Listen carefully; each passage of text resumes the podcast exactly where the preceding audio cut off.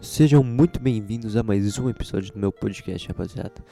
O nome do podcast dessa semana é. Do podcast não, né? Do episódio é Eu tenho problemas com três pontos. Então escuta aí. Como eu havia dito anteriormente em algum episódio, eu fiz um curso de ADM e logo após eu fui encaminhado para algumas entrevistas de emprego. Tipo, para ser auxiliar administrativo, esse tipo de coisa. O foda é que eu sempre chegava lá e tinha certeza que a vaga não seria minha. Só pelo perfil, tipo, dos meus concorrentes, mano. Que esteticamente eram muito mais compatíveis. E, por exemplo, os caras sempre usavam cabelo na régua e roupa social. Embora uma dessas entrevistas, a Red Hunter, é, me disse para nunca mudar meu estilo, que, tipo, segundo ela, era despojada. E quando ela disse isso, mano, eu tinha certeza que a vaga de emprego já não era minha que, tipo, eu nunca mais pisaria ali dentro daquela empresa. Então, é, eu estava certo. Aí a vaga de emprego não foi minha. Quem nunca recebeu 20 ligações no mesmo dia de números totalmente aleatórios, interestaduais, como, por exemplo, Paraná, Minas Gerais, Ceará e até mesmo Manaus? É, você que mora em São Paulo provavelmente passa por isso diariamente. Eu tô ligado que é o trabalho de muita gente de telemarketing e às vezes é só tipo um, um recado eletrônico e coisa do tipo. Mas. Mano, esse bagulho me tilta real, velho. E também, mano, que bagulho aleatório, tá ligado? Você nunca passou seu número pra ninguém. Por que caralho os caras têm seu número, mano? É muito aleatório, velho. Mas, tipo, eu evito sempre atender e na maioria das vezes não tem nem como atender, porque eles ligam e logo após já desligam.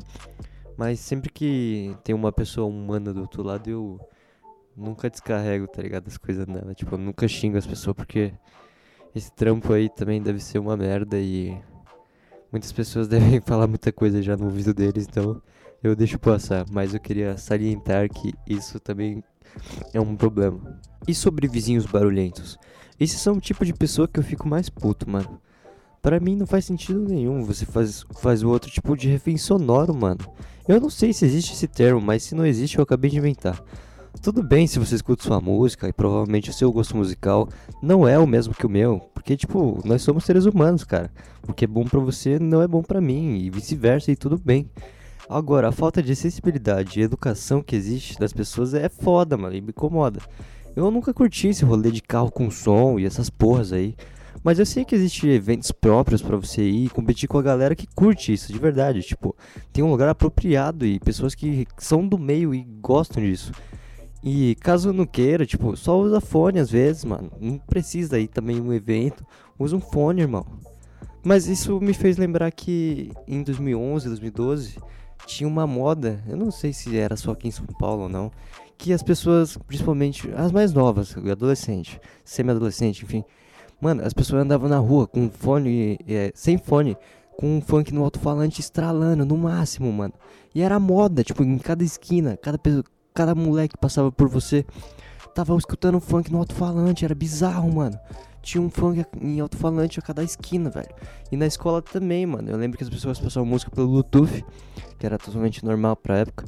E, mano, era muito bizarro no intervalo. Tipo, a cada pessoa que você passava tava escutando uma música diferente, o alto-falante estourando no, no, no, celular, velho.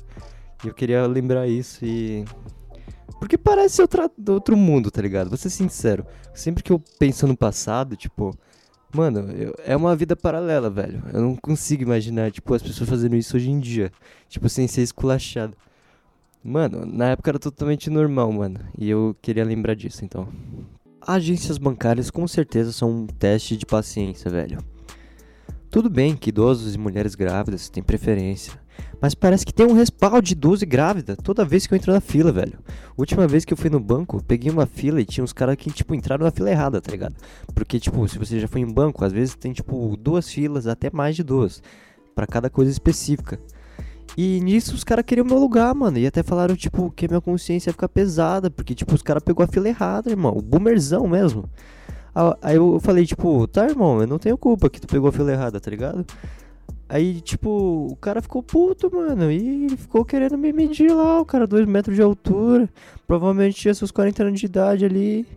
E ficou bravo comigo, mano. Porque eu peguei a fila certa, ele pegou a fila errada. E aí ele queria passar na minha frente. Eu falei, não, não vou passar, não vai passar, tá ligado? Eu tô vendo aqui, você tem duas pernas, tá suave. tá ligado? Você não tem deficiência, irmão. Não custa nada pra você esperar dois minutos a mais, mano. E as pessoas hoje em dia, mano, não tem educação e também são muito estouradas. O cara achou que ia me intimidar e se fudeu. Eu queria deixar bem claro que não tinha como eu fazer pelo aplicativo, senão eu não sairia de casa nem fodendo pra ir no banco. E, enfim, é isso. Agora eu vou compartilhar com vocês umas, uma daquelas minhas teorias idiotas e que eu não sei se fazem sentido para vocês, porque é algo que provavelmente eu pensei durante o transporte público. Enfim, eu vou compartilhar. É, ônibus lotado. Eu tenho vergonha de ficar empurrando as pessoas para descer do ônibus.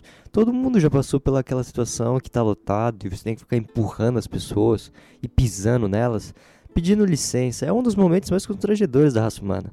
Às vezes eu fico meio pá de pegar o ônibus lotado. É sério, confesso, até hoje. Eu já pergunto pro motorista se tem como eu descer pela frente ou algo do tipo. Os motoristas que deixam geralmente são os mais velhos, mano. É verdade, 80% dos que deixam descer pela frente pode reparar, são velhos.